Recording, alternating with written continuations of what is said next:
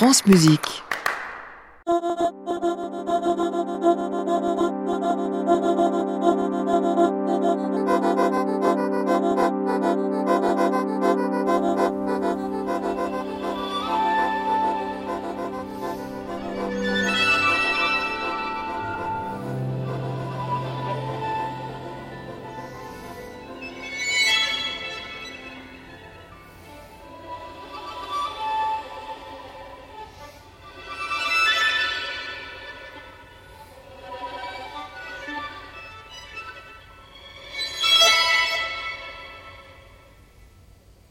Bonsoir à toutes et à tous.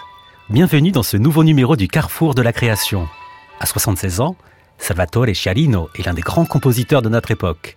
À l'occasion de la création mondiale de Love and Fury, le 1er décembre à l'Auditorium de Radio France dans le cadre du Festival d'automne, nous vous invitons à pénétrer l'univers riche et mystérieux du compositeur italien. Un spécialiste de l'œuvre de Sciarino nous donnera quelques clés d'écoute pour mieux entendre sa musique comme ce doux caprice pour violon.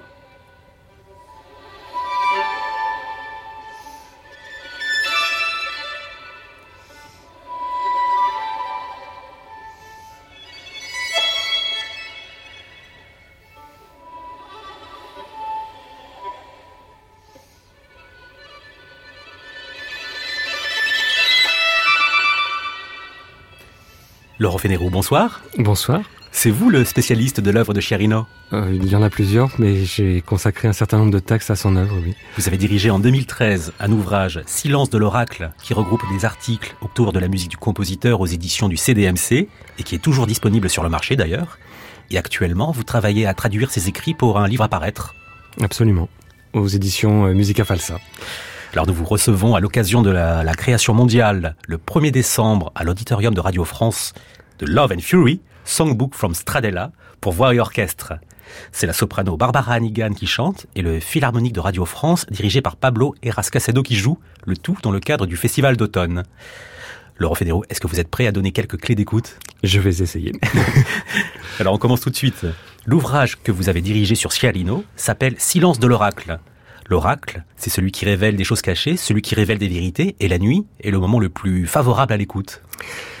Oui, ce qui est assez fascinant avec Chiarino, c'est que quand on le côtoie, quand on a la chance de passer un peu de temps avec lui, c'est un homme qui vous fait regarder, qui vous fait écouter les choses que vous ne voyez pas ou que vous n'entendez pas euh, en temps normal. Je me souviens euh, à la fois à Paris et chez lui en, en Ombrie, euh, d'avoir passé pratiquement une heure entre le restaurant et son appartement, où il me montrait des détails d'architecture, des couleurs du ciel, des couleurs de, de, de pierre, des... et donc cette attention extrême euh, à l'art et à la nature qui nous environne euh, caractérise, je crois, assez profondément euh, sa manière d'être au monde. Et la nuit? Et la nuit, oui. Alors la nuit, pour une raison, pour plusieurs raisons. Euh, D'abord, je pense que dans la nuit, il trouve euh, un sentiment de solitude très puissant. La nuit, c'est le moment où nous sommes face à notre propre monde et nous sommes pratiquement coupés, euh, en tout cas sur certains plans du, monde commun, du monde des autres. Il y a une autre idée qu'il traverse, qui est que la nuit est très enveloppante. Elle rapporte à nous des choses qui sont beaucoup plus lointaines. Et donc ceci se manifeste sur le plan de l'écoute.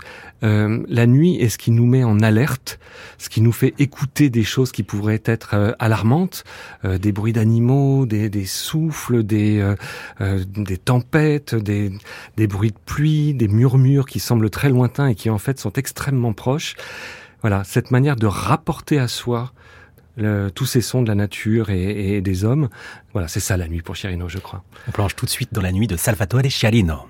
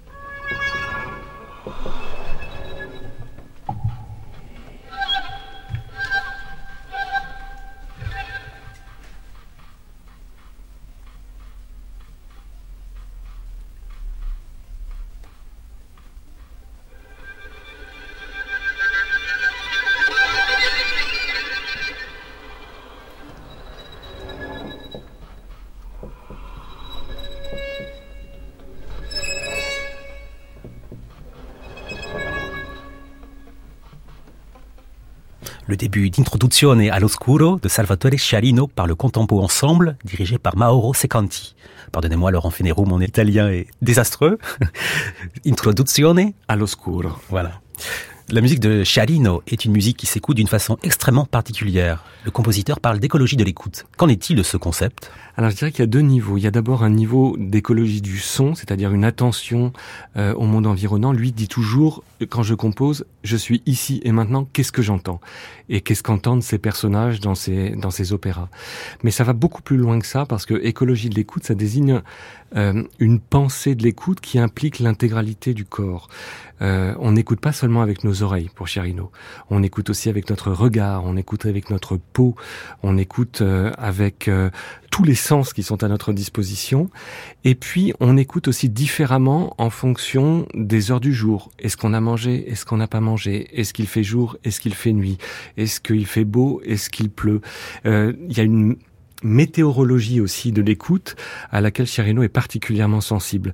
Et c'est ça qu'il veut dire par écologie de l'écoute. C'est pas seulement une, une écoute du son environnant, c'est que nous-mêmes sommes un corps qui est entièrement à l'écoute de ce que nous écoutons. On doit faire silence en soi également Oui, c'est l'un des, des, projets de, de son œuvre. D'abord, euh, euh, faire cesser le, le bruit, euh, les rumeurs du monde, les, les, les, rumeurs que nous pouvons avoir dans la tête, pour se concentrer sur le son qui va émerger dans cette musique. Une des notions les plus importantes dans la musique de Chalino vient de la notation. Il y a notamment le dal nulla à nulla. Est-ce que vous pourriez nous expliquer ce que c'est? C'est un compositeur qui travaille beaucoup sur euh, je dirais, le, le, franchissement des seuils, c'est-à-dire dal nulla nulla, ça veut dire du rien à rien, euh, c'est-à-dire de ce qu'on n'entend pas à ce qu'on va commencer de percevoir. Et euh, c'est une, une, manière de gérer les dynamiques, les nuances dans l'œuvre musicale qui sont très importantes dans l'œuvre de Chirino.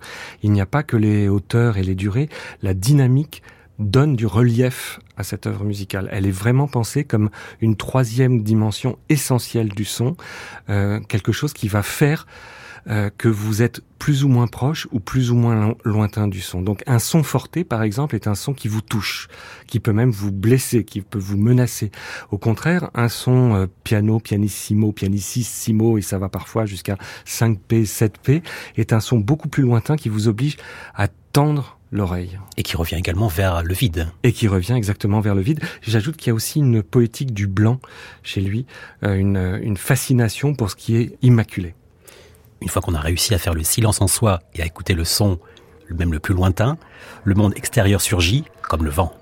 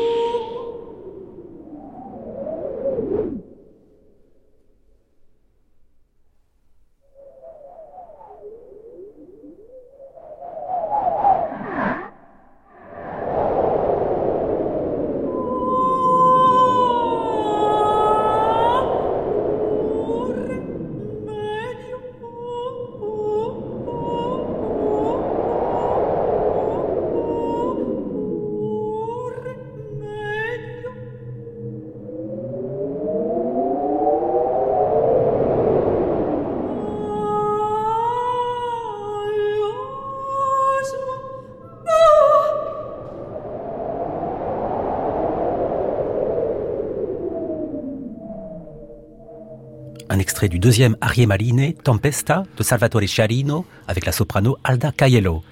Laurent Fénérou, la musique de Chiarino fait entendre les rumeurs du monde, comme les éléments naturels, les vagues, la pluie et ici le vent. Oui, il est très sensible euh, au, souffle, donc euh, au vent, euh, au vent en soi, au vent qui passe dans, des fleurs, dans des feuillages. Il est très sensible à la mer aussi, aux, ondes marines, aux galets, enfin à tous ces éléments naturels qu'on entend dans Persée et Andromède, dont, ces deux airs marins sont extraits. mais j'ajoute aussi que cette manière d'être sensible aux éléments naturels induit des formes musicales et que une vague, par exemple, n'est pas seulement un son de vague, c'est aussi une forme de vague euh, dans la musique. Charino ne compose pas avec euh, des esquisses musicales, il compose à partir de dessins.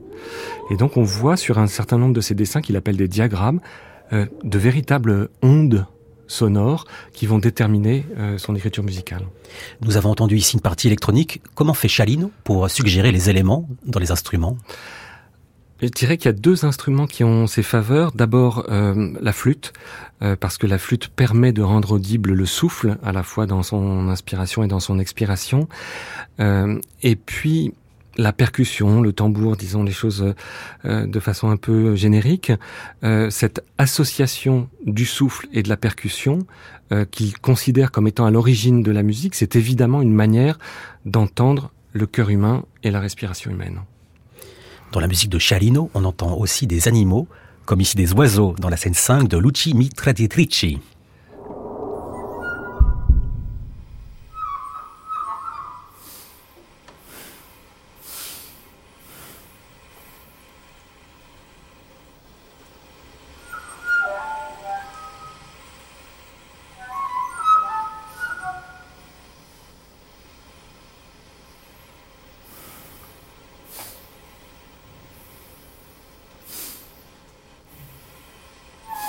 è questo.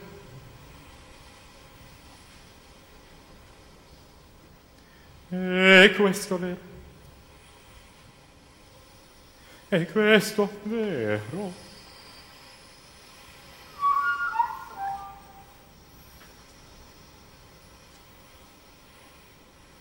Così non fosse. Eh, li avete delusi, li avete delusi.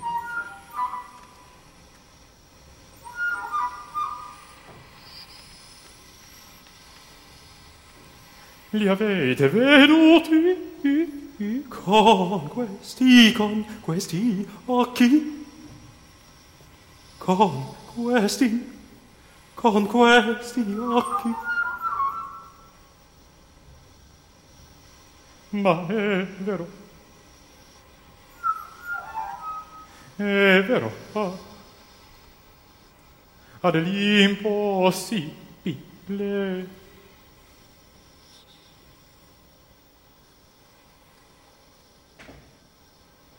A dell'impossibile. Eppure è possibile.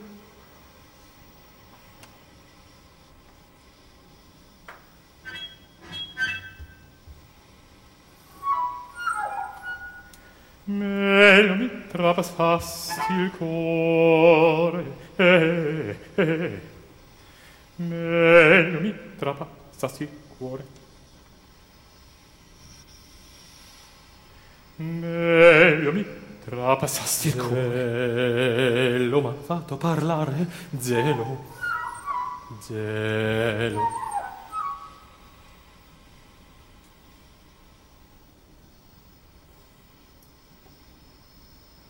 Non ero ritornato, sei tacci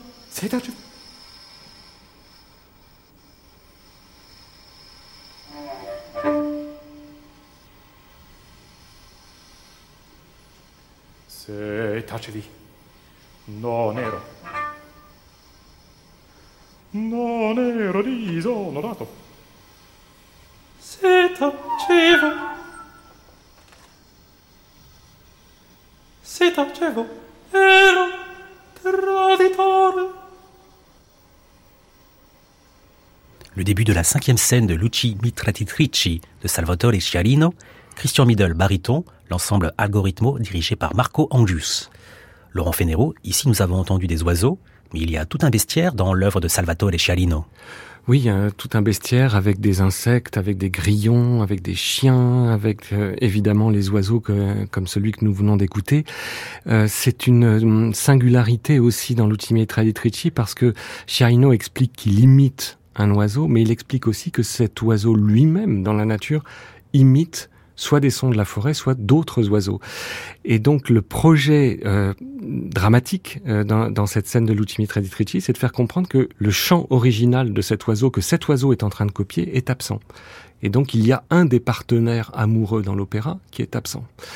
Et c'est une manière pour Chiarino d'annoncer la tragédie euh, sur laquelle va se conclure euh, euh, cet opéra. Et puis il y a une autre question qui se pose chez Chiarino, c'est qu'est-ce que c'est qu'un son d'un animal imaginaire? Alors il, par exemple, il cherche à imaginer ce que pourrait être le son d'un centaure ou ce que pourrait être le son d'un homme cygne comme dans Lohengrin évidemment, qu'il a composé d'après Jules Laforgue. Qu'est-ce que c'est qu'un son qui tient à la fois de l'humain et à la fois de l'animal? Chez Charino, il n'y a pas d'imitation, mais une torsion qui finalement brosse un paysage mental.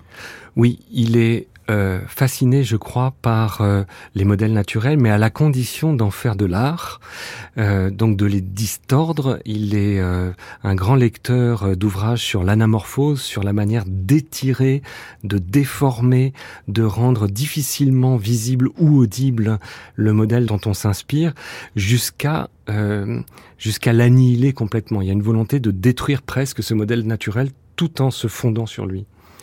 Ainsi, dans le prologue de Lohengrin, des aboiements de chiens se transforment en une respiration de femme.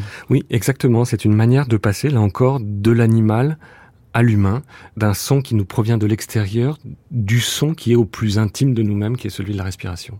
Attention, c'est court, mais c'est très parlant.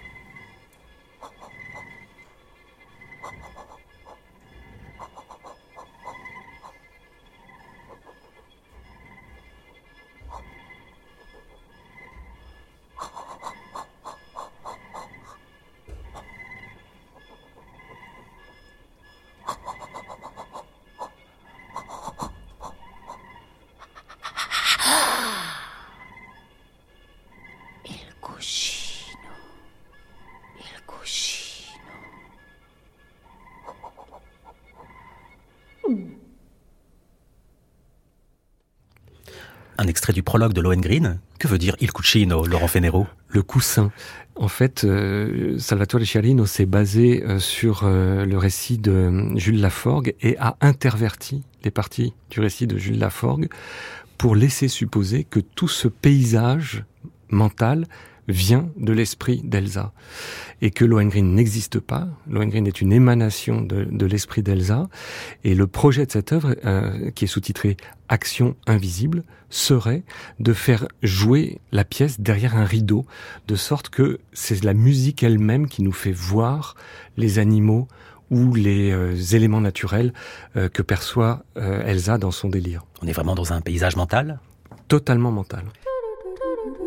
France Musique, carrefour de la création. Laurent Villarem. Je rappelle la création de Love and Fury de Salvatore Chiarino par Barbara Hannigan et l'Orchestre Philharmonique de Radio France, dirigé par Pablo Eras Casado le 1er décembre, à l'auditorium de Radio France dans le cadre du Festival d'automne. Mais j'ai une petite question, Laurent Fénérou. La musique de Chiarino se distingue par sa vocalité très reconnaissable. De quoi est-elle constituée? Alors euh, c'est un, geste musical qu'il a établi progressivement euh, et qui est tout à fait caractéristique de son œuvre maintenant. Ce sont des notes tenues relativement longues et qui vont se brouiller euh, à, la fin de leur durée par des éléments ultra-chromatiques en général descendants. Euh, quand on prend une œuvre comme Infinito Nero, qui est une œuvre qu'il a composée euh, d'après des textes de Sainte Marie-Madeleine des Pazzi, il n'y a quasiment pas d'intervalle dans la voix. Il y a une note tenue et puis des glissandi, une, voix qui chute un tout petit peu, un très léger décalage vers le bas, sans aucun intervalle ou presque, donc sur l'ensemble de l'œuvre qui dure presque une demi-heure, et ces espèces de, zigzags vocaux euh, qui sont euh, une marque de son écriture vocale.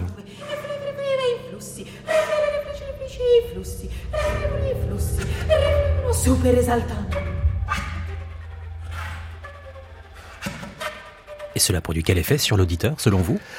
Ce qui est étonnant, c'est que ça rend le texte relativement audible. Euh, les livrets euh, que Chialino a pour certains d'entre eux lui-même écrits sont parfaitement compréhensibles. C'est un type de vocalité qui dépasse euh, l'écriture vocale qu'on avait pu connaître dans les années 60-70 avec des, des sauts des, de registres très ouverts, très, très larges. Là, on a au contraire quelque chose d'assez resserré, de rythmiquement long au début et extrêmement rapide à la fin, de sorte que toutes les syllabes deviennent audibles.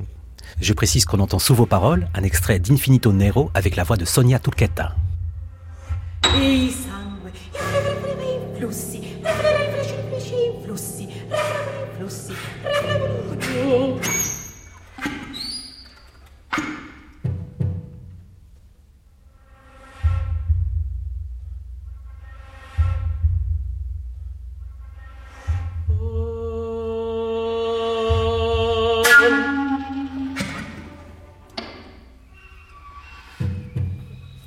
Ajouter quelque chose?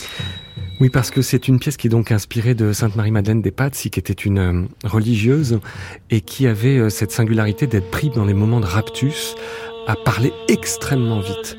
Et donc euh, il y avait tout un dispositif presque scénographique qui avait été constitué autour d'elle, où quatre sœurs répétaient ce qu'elle venait de dire tellement ça avait été dit vite, et quatre autres sœurs prenaient note de ce qui avait été dit. Donc il y a une volonté aussi chez Chiarino de rendre compte de l'expérience très concrète de la vocalité de Sainte-Marie-Madeleine des Pazzi. La musique de Chiarino se distingue par sa distorsion du temps et de l'espace. Pour le temps, il y a des effets de lointain, de déflagration, de concave et de convexe. Oui, c'est un compositeur qui a beaucoup travaillé sur la sur la peinture baroque et maniériste. Les toiles euh, en excès ou en défaut sont euh, un de ses centres d'intérêt euh, principaux. Il a une manière de, de voir les choses comme du trop ou du trop peu, du trop vide, si je peux, si je peux dire les choses de cette manière-là, ou du trop plein. Et il est constamment pris entre ces deux extrêmes euh, qu'il met en musique. Littéralement. Alors c'est un amateur de la, de la peinture baroque, mais c'est aussi un grand amateur de, de l'architecture baroque et du plus grand architecte sans doute de l'époque qui est Francesco Borromini. Laurent Fénérou, nous allons écouter maintenant La Morte di Borromini. Qu'est-ce qui vous plaît tant dans cette œuvre? Alors, elle m'intéresse tout particulièrement parce que Borromini était donc un, architecte euh, qu'on pourrait dire mélancolique et qui, dans un moment de, de raptus, s'est jeté lui-même sur son épée. Il n'est pas mort sur le coup et il a donc survécu pendant un certain temps et un temps suffisant pour expliquer pourquoi il s'était suicidé. Et donc on connaît évidemment des tentatives de suicide expliquées, mais des, suicides aboutis sont rarement euh, expliqués euh, de vive voix par celui qui a mis fin à ses jours. Donc il y a cette dimension-là qui est très forte. Sur le plan euh, musical, je dirais qu'il y a une stase, une manière d'arrêter le temps dans la première section de l'œuvre et de le saturer. Euh, dans la deuxième période. Donc, on est exactement dans ce que je vous disais à l'instant, de ces concaves convexes, trop pleins, trop vides.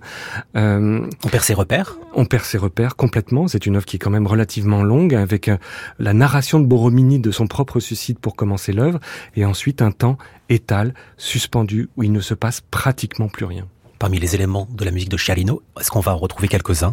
Oui, on va retrouver le souffle, on va retrouver euh, des cuivres euh, wah-wah, on va retrouver une pédale extrêmement longue sur une seule note, un ré euh, qui tient comme ça pratiquement l'intégralité de la première partie de l'œuvre. Elle va descendre un tout petit peu au do dièse pour remonter au ré, et ce basculement du ré au do dièse, c'est pratiquement l'effondrement d'un monde. C'est-à-dire qu'il suffit d'un demi-ton pour que euh, ce, monde euh, euh, s'écroule d'une certaine manière.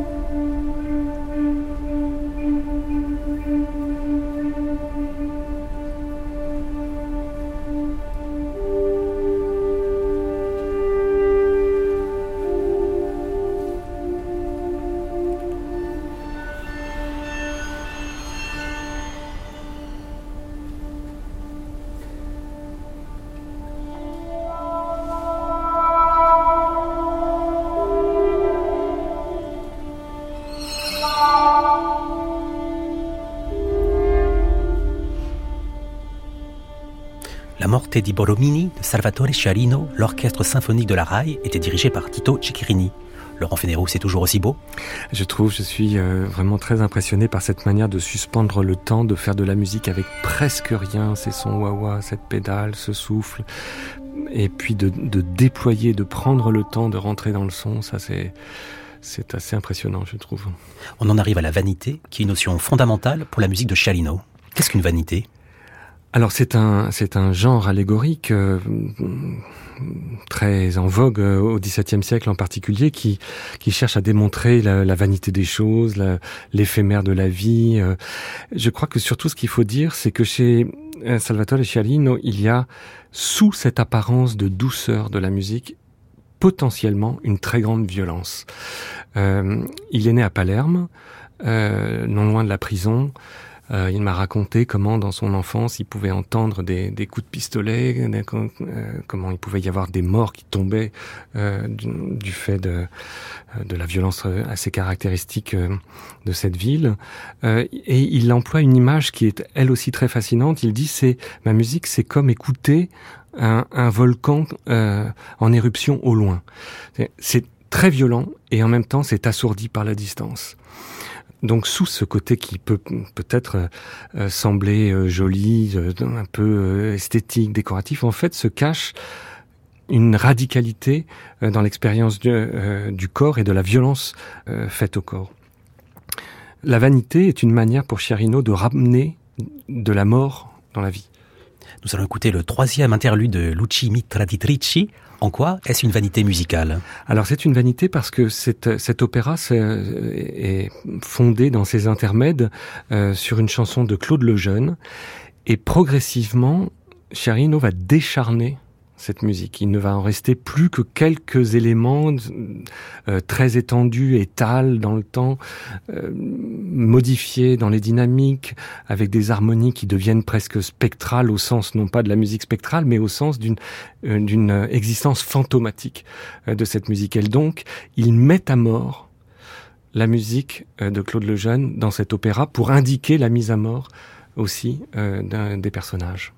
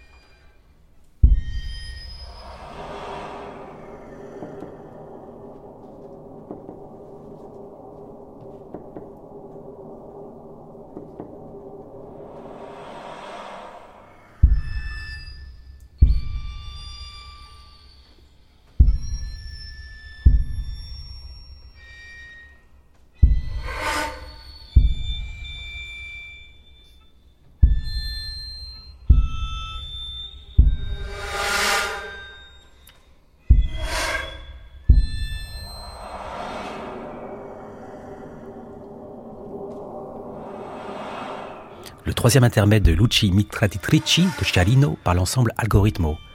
Nous abordons un peu la personnalité de Salvatore Chialino, car finalement, en cherchant l'objectivité du son, Chialino écrit une musique très personnelle. Ah oui très très personnelle. Il n'y a aucun précédent euh, dans cette manière de concevoir euh, ni le temps, ni l'écriture, euh, ni l'écriture instrumentale certains parfois l'ont ramené euh, au modèle de Helmut Larelmann dans la manière de jouer les instruments de façon très atypique avec des sons euh, travaillés directement avec les instrumentistes qui ne sont pas des sons traditionnels mais la gestion du temps, la gestion de la forme, la gestion de tous les autres paramètres du son est très éloignée de celle de Larelmann. Dans un de ses écrits, Charino parle de sa propre mélancolie. Il a six ans et il regarde à travers une fenêtre. Vous qui le connaissez, est-ce quelqu'un de mélancolique? Alors, s'il est mélancolique, on ne peut pas dire que c'est une, forme de, mélancolie de prostration. Euh, c'est euh, quelqu'un qui euh, était extraordinairement actif. Il a un catalogue considérable à son actif. Peut-être que je pourrais dire deux choses. La première, c'est que c'est une mélancolie euh, dans, la, dans, laquelle le sang joue un, rôle relativement important. Euh, J'ai parlé de cette épée sur laquelle euh, s'est jeté Borromini. Euh, c'est parfois beaucoup plus subtil et chez lui, il suffit d'une piqûre d'épines de rose pour suggérer une lame qui va transpercer le corps. Donc il y a, cette dimension, euh, oui, cette, prégnance du sang euh, dans son œuvre musicale. Et puis l'autre élément qu'on pourrait dire, c'est euh, plutôt sur un plan formel, c'est quelqu'un qui a théorisé ce qu'il appelle la forme à fenêtre. C'est-à-dire des moments, vous avez une œuvre qui, se déroule, et pendant le déroulé de cette œuvre, quelque chose va interrompre ce déroulé, va, apparaître comme une crise de folie. Pratiquement dire les choses comme ça. Vous appeliez un raptus. Hein, ce que ce qu'on appelait, ce que j'appelais un raptus tout à l'heure. Et alors on peut le rapporter à quelque chose dont on a tous l'habitude quand on regarde nos ordinateurs portables. On a un écran, puis on a un deuxième écran, et on peut regarder deux choses en même temps. Euh, eh bien, c'est ce que fait Cherino sur le plan formel, sauf que euh, évidemment, comme là, c'est euh, c'est du temps qui se déroule, la musique. Eh bien, ça vient suspendre rendre ce temps discontinu et créer quelque chose comme un moment de crise mélancolique. Cherino a besoin de la fiction pour déployer son monde intérieur. C'est pour cela qu'il fait de nombreux opéras. Mais il s'intéresse souvent, dans ses opéras donc, à un type précis de personnages, des artistes de la Renaissance qui connaissent des destins tragiques. Oui, l'un des euh, l'un des premiers auxquels il, euh, il s'est consacré, c'était Carlo Gesualdo, euh, le grand compositeur de, de, de Madrigal, assassin de sa femme et de son amant. Euh, ce sur quoi a insisté Chiarino dans les textes qu'il a consacrés à, aux œuvres sur Gesualdo, c'est que Gesualdo s'est conformé au code d'honneur de l'époque et que c'est précisément dans un moment de crise de folie, euh, après avoir porté un premier coup à son épouse, qu'il est revenu et qu'il a euh, massacré le, le, le, le, cadavre de sa femme. Alors, il y a cette dimension de violence, il y a cette dimension tragique, et elle est rendue de mille manières différentes. Pour Gesualdo, par exemple, on a un spectacle de théâtre de marionnettes, avec une musique composée pour la circonstance. On a ce qu'il appelle des élaborations de madrigaux de Gesualdo. Donc, il prend des madrigaux et puis il les instrumente, mais ça n'est pas exactement une instrumentation. C'est une manière de faire entendre autrement la musique de Gesualdo. Il y avait un projet d'opéra euh, qu'il n'a pas euh, réalisé, mais dont il a tiré L'Ultime Traditrici, qui est un opéra autour de l'histoire tragique euh, de Gesualdo, un drame baroque qui avait été composé bien après cet épisode et qui l'a rendu encore plus baroque qu'il n'était. Pourquoi Cherino s'intéresse autant à la Renaissance italienne? Alors, la Renaissance, mais plus particulièrement euh, les phases baroques et maniéristes, euh, parce qu'il y trouve cette, euh, cette importance du culturel, cette importance de la déformation, ces excès, ces figures aussi de corps plus ou moins mutilés, des figures de saints. Euh, alors, euh, quand on, va chez lui, on trouve des tableaux anciens dans lesquels figurent un certain nombre de martyrs. Euh, donc, il y a cette ce, ce goût-là euh, dans la peinture, qui vaut aussi d'ailleurs pour Stradella, personnage tragique de l'histoire. On avait commencé avec les oiseaux et maintenant nous sommes avec les martyrs Exactement. nous allons écouter la Malinconia pour violon et alto. Est-ce que vous pourriez nous toucher un mot de cette pièce?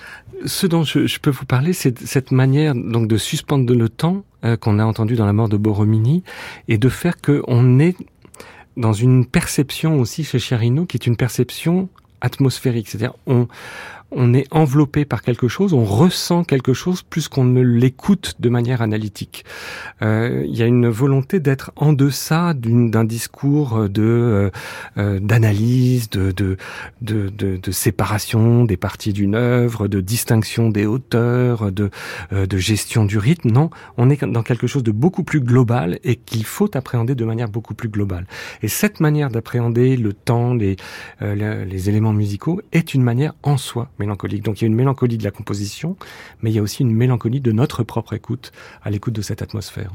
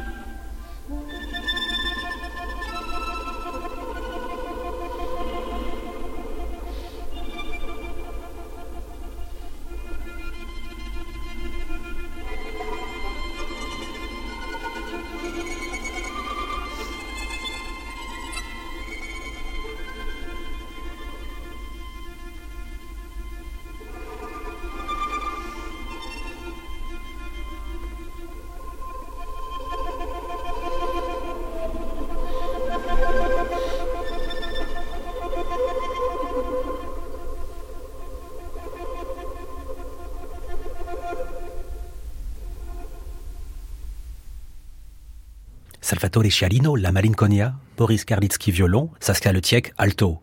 Parmi les figures tragiques des opéras, il y a aussi Macbeth. Oui, il a consacré un, un opéra à Macbeth dont il euh, euh, qu'il sous-titre Trois actes sans nom, trois actes innommables, qui est un, une manière d'entrer dans l'esprit de Macbeth et de Lady Macbeth avec les mêmes caractéristiques de, que, que, celles dont on parlait tout le à l'heure. Le paysage mental. Le paysage mental, mais cette fois un paysage mental euh, extraordinairement sanglant. On en vient à la nouvelle figure tragique pour cette création au festival d'automne, c'est Alessandro Stadella. Qui est-ce? Alors c'est un compositeur euh, italien de la seconde moitié pour l'essentiel de, de, du, du XVIIe siècle, euh, compositeur qui est mort assassiné. Pour changer. Euh, pour changer, oui. Euh, et dont euh, Cherino s'est enthousiasmé pour l'œuvre depuis, euh, je dirais, une dizaine d'années. Euh, j'ai eu la chance de d'écouter du Stradella à côté de lui, et, et il me faisait remarquer d'abord la brièveté des airs de Stradella, la capacité qu'avait Stradella de construire ses airs sur un sur un presque rien, exactement comme lui le fait dans La mort de Borromini, sur sa modernité de, dans l'instrumentation il me, me, me, passait des extraits de cantates ou d'opéra en me faisant euh, remarquer à quel point euh, cette instrumentation était audacieuse et évidemment, je, dirais, venant euh, chapeauter l'ensemble de ces particularités musicales, cette dimension tragique. Euh, c'est un personnage dont il a fait un opéra qui a été créé à la Scala de Milan il y a quelques années. Euh, ti ti sento, euh, mi perdo. Et à partir de cet opéra, il a déduit un certain nombre d'airs qui vont constituer le Love and Fury.